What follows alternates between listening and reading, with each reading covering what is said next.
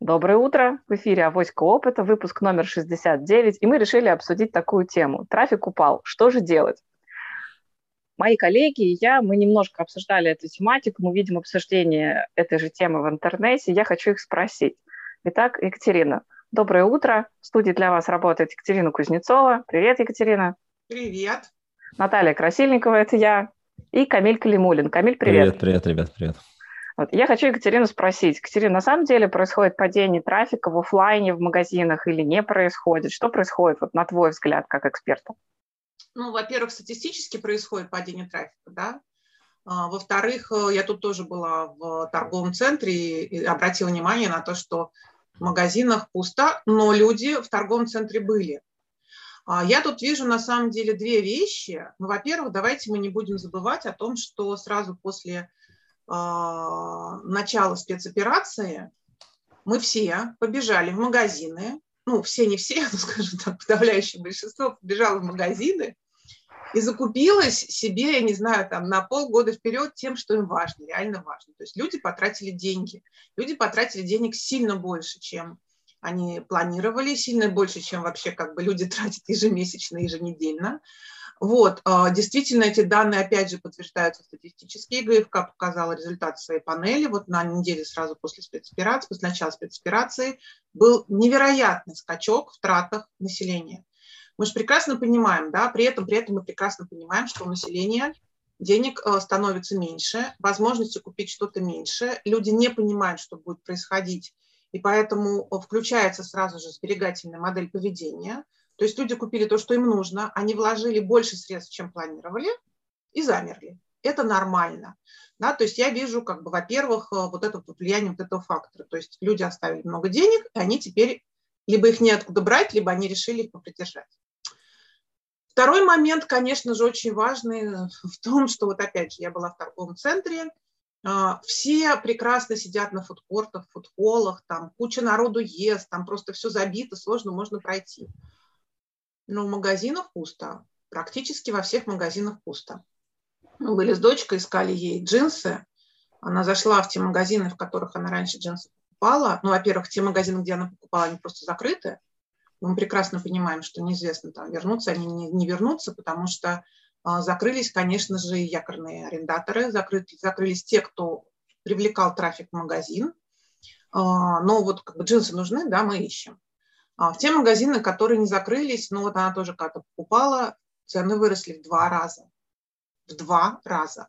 Понятно, что, э, ребята, если вы хотите, если вы хотите переложить все риски э, подъема курса доллара и евро на клиента, да, причем как бы доллар уже с евро спустились, а риски по-прежнему лежат на клиенте. Ну, конечно, классно и здорово, но клиент не идиот. Во-первых, ему неоткуда брать два раза больше денег, никто не стал получать. Вот. Во-вторых, э, ну, это несправедливо, потому что курс-то евро и доллар уже обратно откатился. И некоторые магазины сообразили, сделали а-ля промо. А-ля промо – это у нас теперь скидки на выбранные, какие-то избранные истории, которые там до 50%. Но это обратно они просто вернули к цене, которая была до начала спецоперации, да, мы прекрасно понимаем.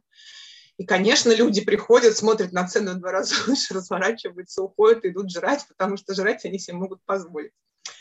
А, не надо быть жадными, это первое, да. Понятно, что, причем мы же понимаем прекрасно, что коллекции были закуплены на предыдущие деньги. Понятно, что вам нужно закупать дальше коллекции, которые теперь уже непонятно по какому курсу, но курс снизился.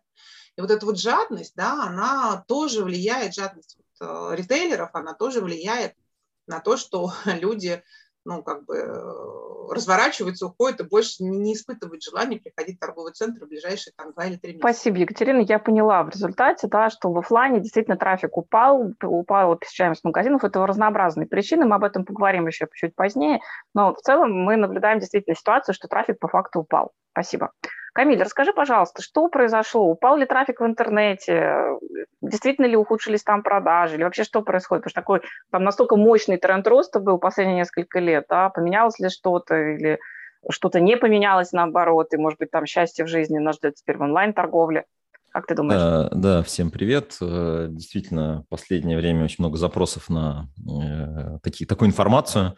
Вот, я даже выступал уже пару раз по этой истории. Вот, кому интересно мою презентацию, пишите в нашей э, специальной телеграм-группе, которая называется «Подкаст Авоська опыта». С удовольствием поделюсь информацией аналитической, вот, касаемо именно онлайн. Вот. Если говорить так в общем, пока вот, ну, как бы в таком, в базовом ключе, то, конечно же, люди интернетом не перестали пользоваться. Вот. они, также заходят с телефонов в основном, да, сейчас там 60% трафика телефонного, э, смартфоны, и, конечно, начали его использовать, ну, используют, вот. но э, структурно, конечно, трафик изменился ну, наверное, такой базовый тренд, про который, наверное, все понимают, что люди начали потреблять очень много новостного контента. Вот, его очень много, люди действительно заходят, читают, этого стало больше. Вот, ну, это такая достаточно понятная базовая история. Вот, э, что можно сказать? Э, РБК вместе с э, агентством, боюсь соврать, проводили исследования, по-моему, это делали как раз какое-то большое-большое агентство, как изменился трафик внутри там, социальных сетей. Вот. Понятно, что ВКонтакте и Телеграм стали основными бенефициарами всей этой истории, если можно вообще так назвать эту историю, да. Вот ВКонтакте 46 миллионов э, с половиной вырос до 50 миллионов, это данные на 21 марта. И уже месяц почти прошел, да, это вот сейчас, когда мы пишем, а когда вы будете слушать, ну, понятно, ситуация, наверное, будет еще э, более э, понятная, да.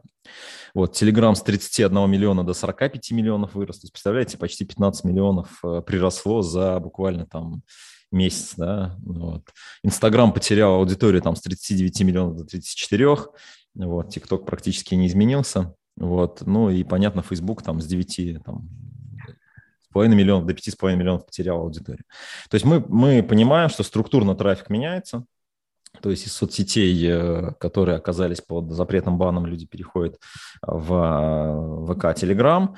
И, соответственно, здесь вот происходит такое изменение. Вот. И, наверное, большой тренд расскажу про то, что происходит в части e-commerce, то есть в части э, продаж. Э, здесь происходит рост трафика, то есть люди больше э, заходят, причем рост, ну, если по аудитории говорить, да, вот там за март, например, если ее анализировать, вот медиагура данные есть тоже вот в презентации, я могу скинуть ее.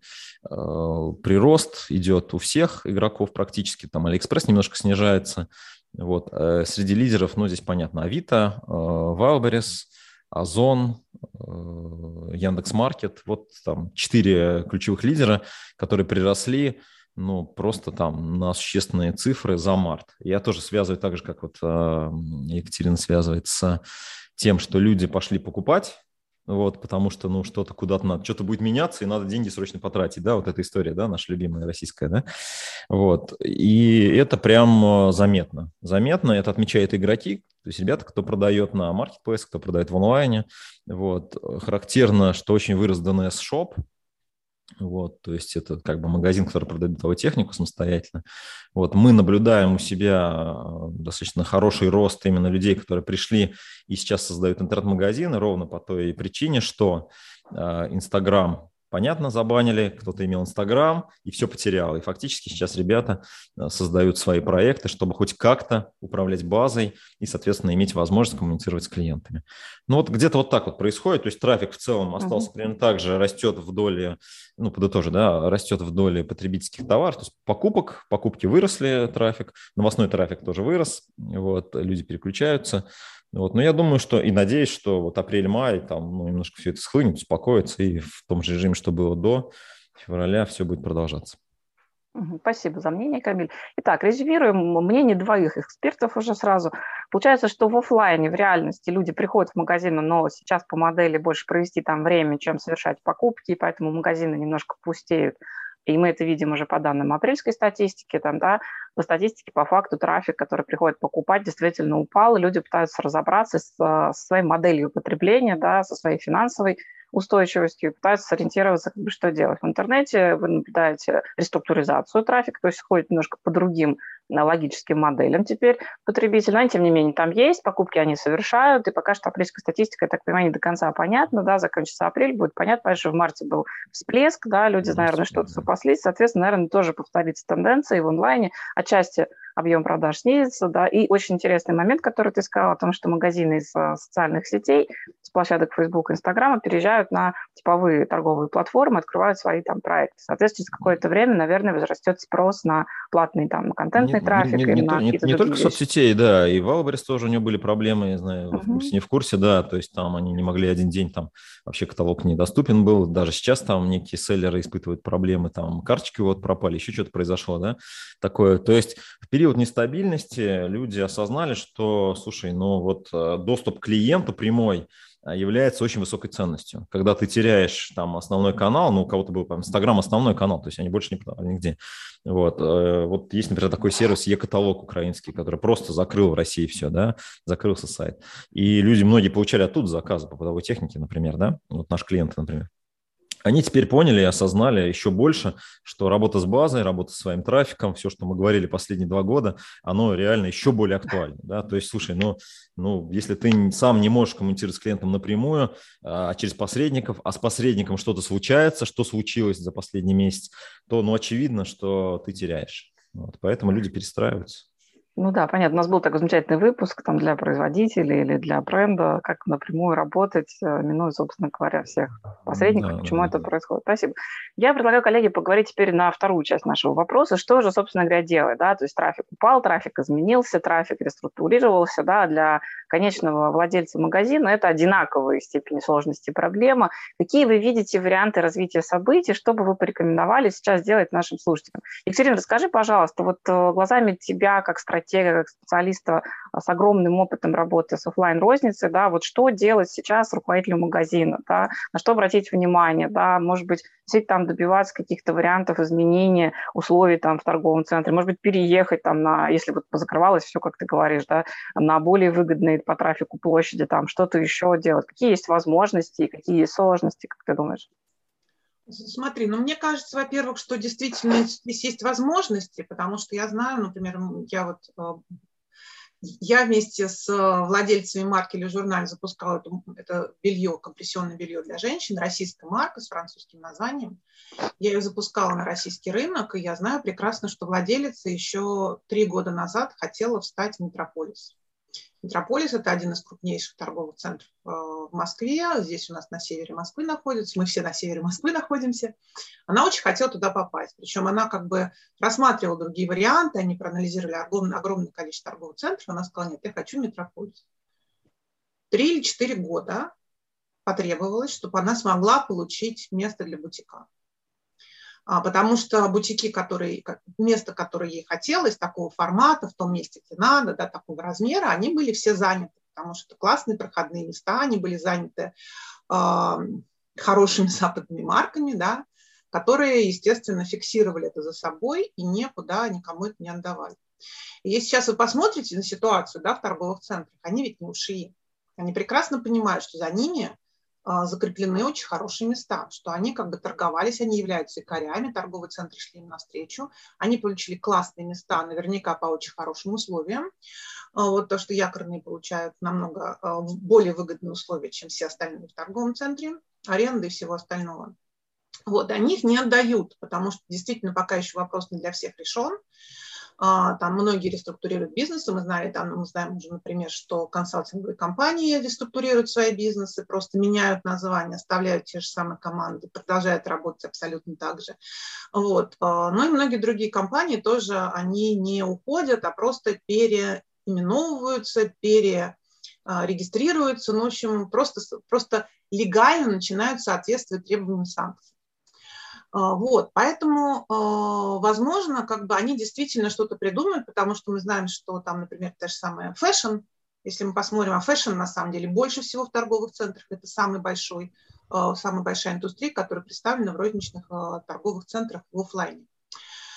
Fashion, а, он работает по а, бизнес-модели, когда там я занимаюсь коллекцией, ты занимаешься продажами, кто-то занимается производством, то есть это не вертикальная интеграция, а разорванные цепочки.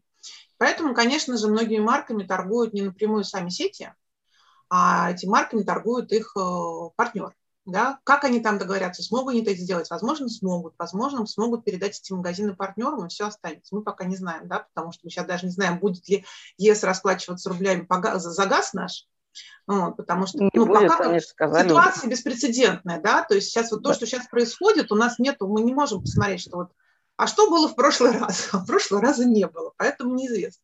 И все за собой фиксируют. Вот. Но в целом, конечно же, если вот эти вот товарищи уйдут, то я считаю, что это невероятно крутая возможность для российских марок стать на хорошие места.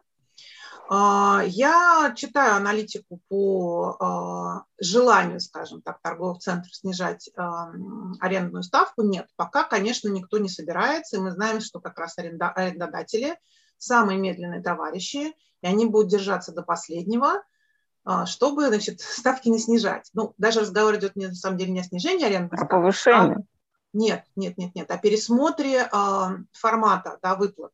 То есть есть же фиксированное, то есть когда магазин въезжает, он платит, допустим, какой-то фикс и процент с оборота. Ну, как бы вот что-то больше, что-то меньше, или иногда просто фикс, иногда просто процент с оборота. Ну, в общем, сети предлагают э, центрам оставить только вторую часть, только процент с оборота. И вообще полностью исключить фикс. Ну, слушайте, в жизни бывают изменения, а, в бизнес-моделях бывают изменения. Возможно, мы этого дождемся, и тогда действительно, потому что, в принципе, я считаю, что это справедливо. Да, а, как бы трафик, который привлекает торговый центр, а в принципе торговый центр привлекает трафик. Чем он привлекает? То же самое рекламой, тем, насколько он красивый, чистый, убранный, тем, как у него там прекрасно сформирован ассортимент именно для той целевой аудитории, да, потому что, опять же, мы говорили про метрополис. У нас здесь есть рядом авиапарк, и они такие большие, причем авиапарк самый крупный центр, торговый центр в Европе, он огромный, да. Вот. А, и авиапарк никакого трафика от метрополиса не оттянул на себя, потому что метрополис, он оперирует в премиальном сегменте, а авиапарк в сегменте ниже. Ну, то есть, конечно, там тоже есть какие-то премиальные марки, но в целом они ориентированы на целевой сегмент масс-маркет. Да? Поэтому они прекрасненько тут делят вот эту вот э, территорию северного нашего округа ну не совсем северно, там тут север-запад, неважно. Они делят эту территорию, и люди есть и там, и там.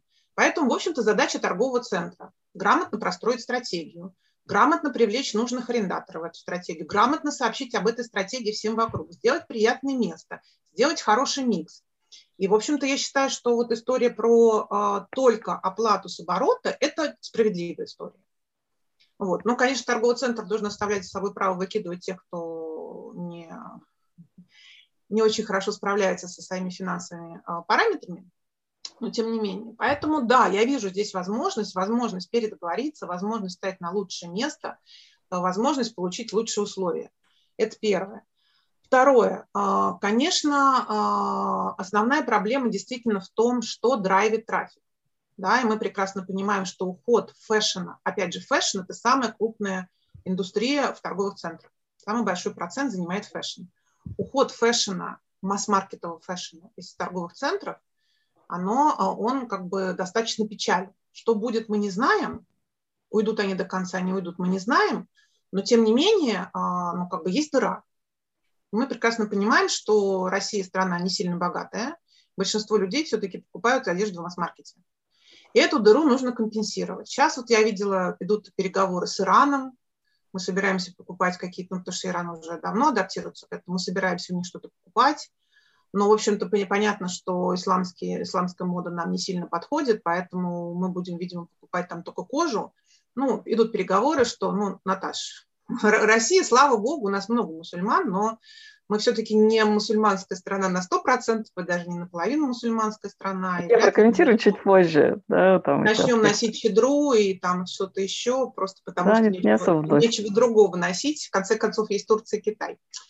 Вот, а, поэтому, да, ну, идут разговоры о том, что будут привозить там дешевую кожаную продукцию, но это, видимо, обувь, а, аксессуары и все остальное.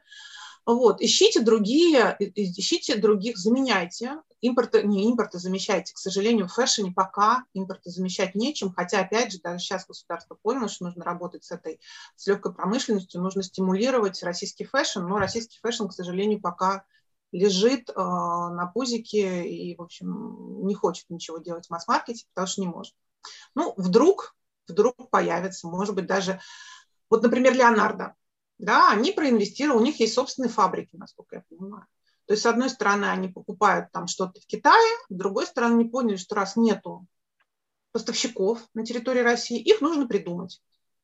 Вот, возможно, нужно каким-то розничным сетям, у которых ну, явно совершенно денег больше, чем у fashion ов, видимо, розничным сетям нужно придумать марку fashion, который будет делать масс-маркет. Ну, влаживается фактически, да. Интересно, спасибо, Екатерина. Я немножко добавлю, да, на самом деле за последние там буквально две недели, да, действительно произошло количество, это радикальное количество а, предварительных а, контрактов между иностранными производителями и, собственно говоря, российским рынком, да, и вот интересно как раз модель, по которой большие компании рассматривают для себя вход на российский рынок, да, в частности, четыре крупнейших фэшн-ритейлера – и фэшн-производители Индии рассмотрели и подписали предконтрактинг, да, но очень тоже интересный момент, который они для себя рассматривают. А, то же самое сделали китайцы, и сейчас, наверное, по похожей модели может быть и предложение тому Ирана, да, а, в частности. Они говорят об открытии и строительстве новых торговых центров, с заходом новых марок. То есть, с одной стороны, они рассматривают для себя возможности заместить якорных арендаторов, а, которые были в торговых центрах своими предложениями. На, для понимания, там, да, четыре крупнейших фэшн-ритейлера Индии, да, это несколько десятков марок, да, немножко там, ну, в сопоставимых, скажем, сегментах, это действительно масс-маркет, и, как Екатерина, верно заметила, из-за того, что средний чек покупки совершенно не, не радикально высокий в России, да, то есть мы повторяем а, множество других страновых рынков, мы интересны. А, если до этого, да, там возможность зайти, а, выбрать рекламный трафик и построить новое а, представление новых марок, это было несколько дороговато, то в связи с уходом огромного количества мировых глобальных таких игроков, для других мировых игроков открываются возможности. Вот абсолютно одинаковая история там с Индией и с Китаем, собственно говоря, рассматривается. То есть мы так ожидаем в стратегической перспективе и в среднесрочной даже увидеть приход новых торговых брендов, да, которые будут работать, собственно говоря, там, в схожем сегменте, конечно, это в первую очередь Индия и Китай, как крупнейшие мировые производители, э, в частности, в сегменте фэшн.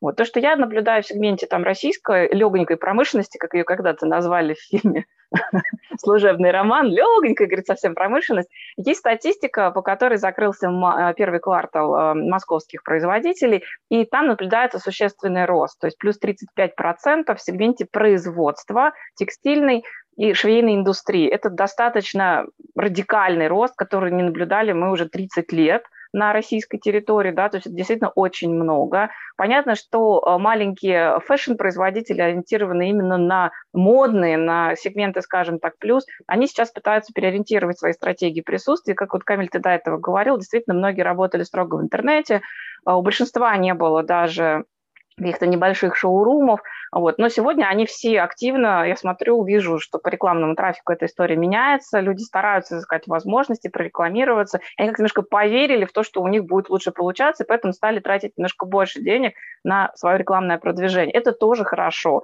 Понятно, что не все сразу смогут зайти в офлайн, да, понятно, что не у всех все сразу получится в онлайне, но, по крайней мере, рынок пытается и пробует, там, да, оживиться, что-то делать.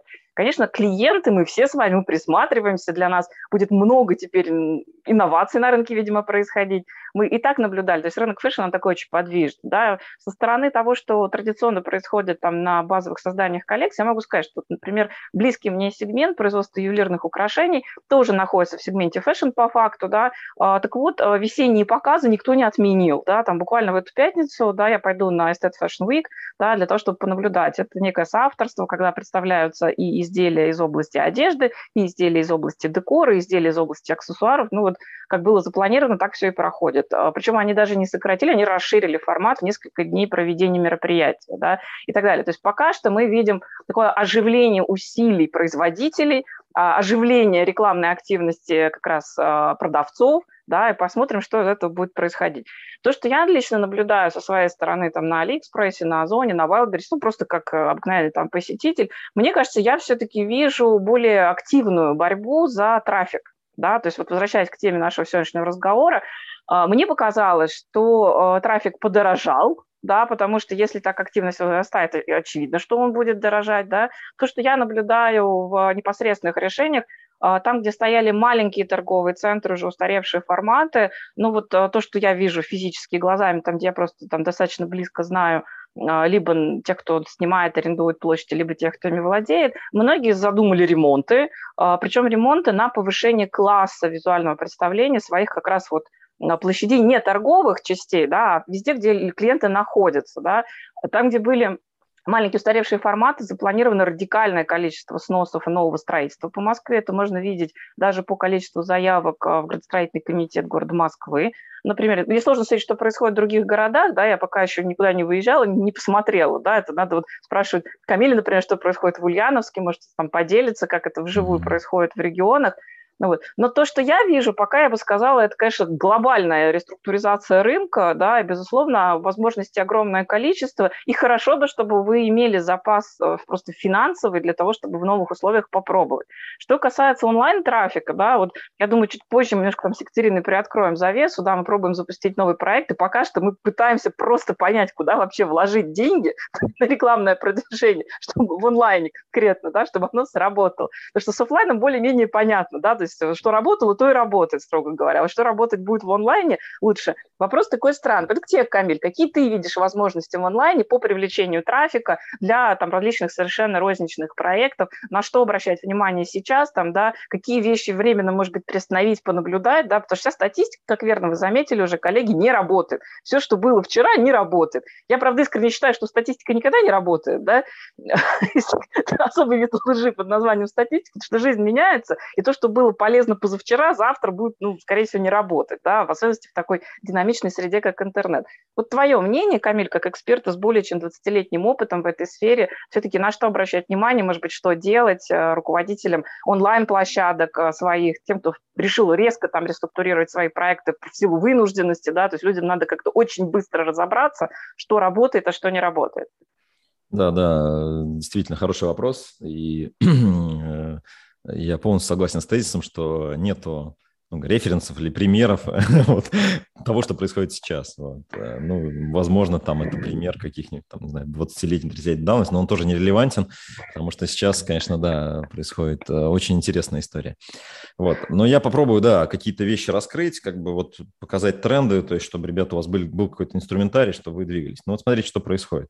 То есть Google, э, компания, отказалась сделать такие вещи, как, э, ну, во-первых, в Google нельзя сейчас рекламироваться. Вот Google AdWords, например, у нас был достаточно большой канал привлечения трафика.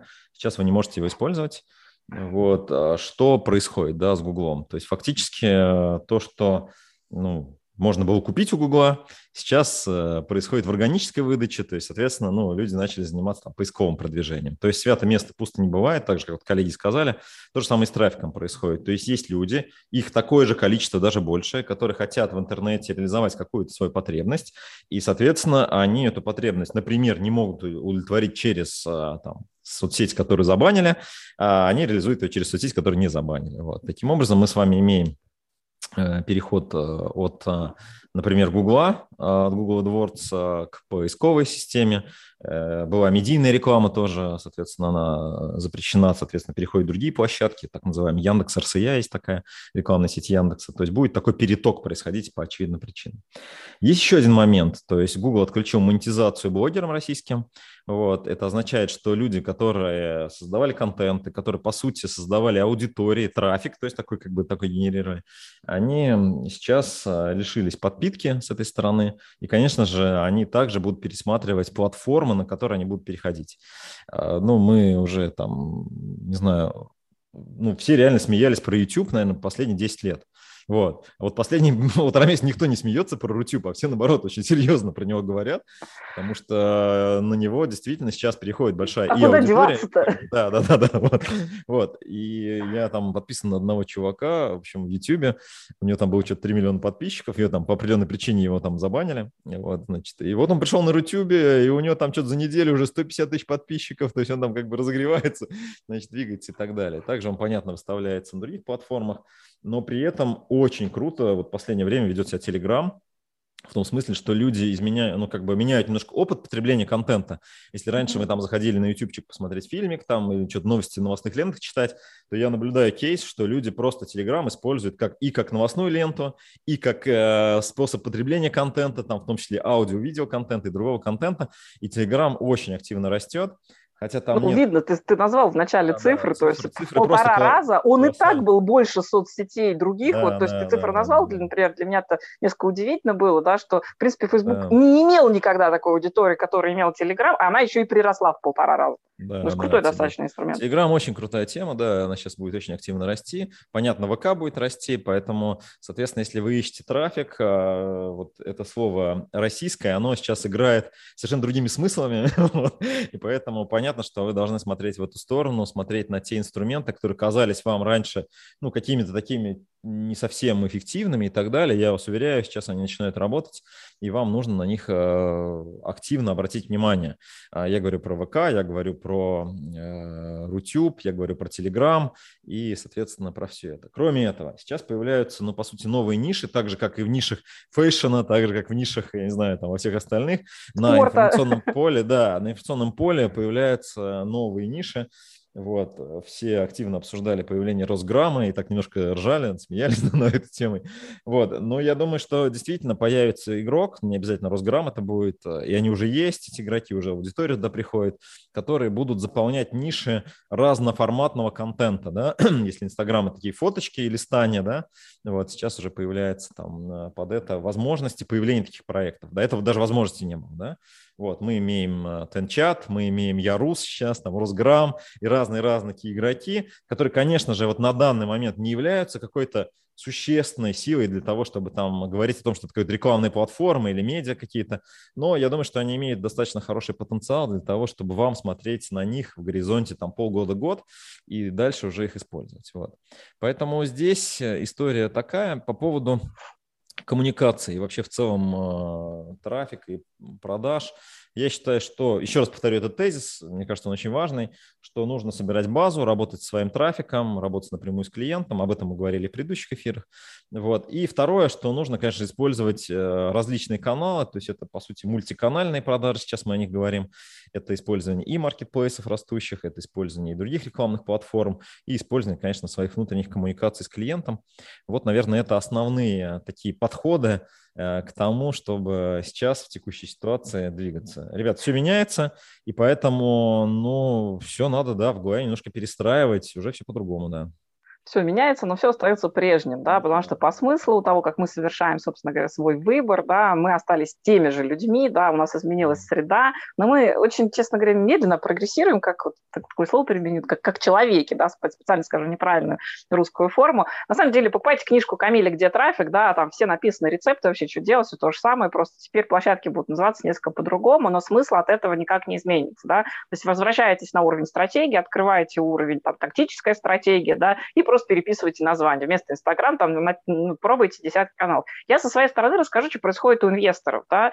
А, какая-то битва. Вообще, я бы сказала, что это кровавая бойня за право прикупить, э, то есть проинвестировать хотя бы в небольшой айтишный а, пакет платформы. Да? То есть какой-то колоссальный спрос. А, все фонды просто резко активизировали там свое внимание к интернет-проектам, к интернет-платформам. Только за последнюю неделю я выслушала от коллег о запуске трех платформ. Это даже не а, там, это не совсем соцсети, там корректно сказать, они действительно нишевые, они специализированные, это каналы там для продвижения там отдельных совершенно там тем, там у кого-то спорт, у кого-то здоровье, у кого-то еще что-то. Такого количества ланчей, наверное, новых проектов я не видела в российской действительности, по-моему, никогда. Да? То есть понятно, что интернет-трафик, в принципе, растет, там, да, запускается огромное количество омниканальных историй. Да? Вот мы с Екатериной буквально в среду были на на прекрасном мероприятии на ритейл-техе, да, пришли, посмотрели там, что делают наши друзья. Огромная э, выставка, огромное количество участников, гигантское количество посетителей. Мы взяли, зашли на сессию, там, и такая вот история, магазин будущего называлась она. Слушайте, э, сидеть было негде, и народ все время заходил, да.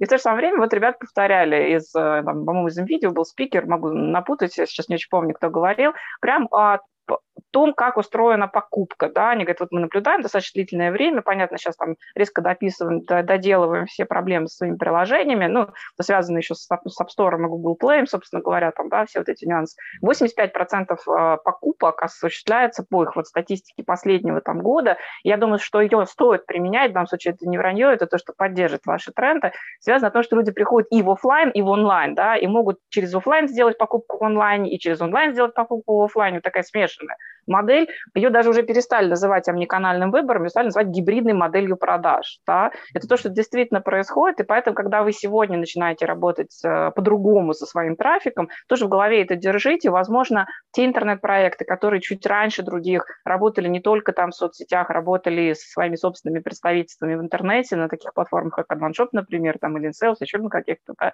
вы можете точно так же попробовать посмотреть для себя варианты, как вот Екатерина уже сказала, открываются новые опции торговых центрах. Возможно, сейчас вам хватит бюджетов выйти в офлайн, да, потому что вы можете вести как бы новые переговоры на более привлекательных для себя условиях. Вот если то, что Катерина сказала, озвучила, действительно а, арендодатели пойдут на возможность процентных а, платежей в первую очередь от объемов продаж, конечно, это дает новые возможности российскому рынку, которых раньше не было. У нас вообще вот эта вся аренда торговых а, мощностей, она всегда была такая в старинной модели, в доисторической 19 века, никак не коррелирующей, к сожалению, там, с реалиями современности. И, возможно, вот столь сложное структурное изменение рынка подарит нам действительно коммерческие рыночные инструменты и сделает рынок более демократичным, как бы странно это ни звучало сейчас, вот, и позволит нам работать несколько в более сложных моделях, позволит нам приблизиться к нашему клиенту напрямую. Да, что я еще вот наблюдаю, честно говоря, да, разговор, я понимаю, что э, ребята очень редко кто работал, кстати, на YouTube ребята работали 10 лет, я буквально вчера вот э, разговаривала с ними,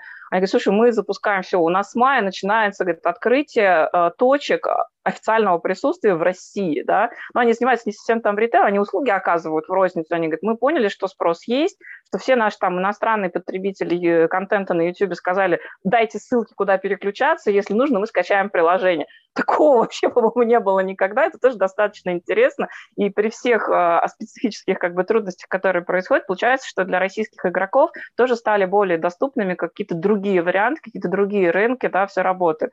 Вот в B2B сегменте там немножко сложнее, конечно, все это происходит, и немножко более отложенные будут э, последствия, да, но тоже меняется трафик. Вот на своем примере своих бизнесов я вижу, что мы не убрали поставщиков, мы расширили линейки, да, мы готовы развиваться и там двигаться больше, поскольку клиенты наши сейчас очень открыты к контактам, к взаимодействию. Я думаю, что все то же самое происходит на самом деле в розничных проектах. Многие решили достать голову из песка и посмотреть на дополнительных поставщиков. Поэтому, товарищи производители, да, если кто-то слушает наш канал, а я думаю, что и производители тоже слушают, пожалуйста, дерзайте, пробуйте, выходите на те площадки, на те магазины, которые вам хотелось бы попасть на полку. Сейчас, мне кажется, у вас есть шансы. Потому что я вот вижу по рознице еще освободилась часть полки, то есть какое-то количество, иностранных производителей сказало, что у нас пока непонятная история там, с логистикой, с именем, с присутствием, там, с покрытием вообще российского рынка. В принципе, у вас есть уникальное окно возможностей занять вот просто место на полке. Там, да? И я этого в плане думаю, что действительно произойдет, в особенности в таких подвижных сегментах, вот, о которых Екатерина говорила на примере фэшна.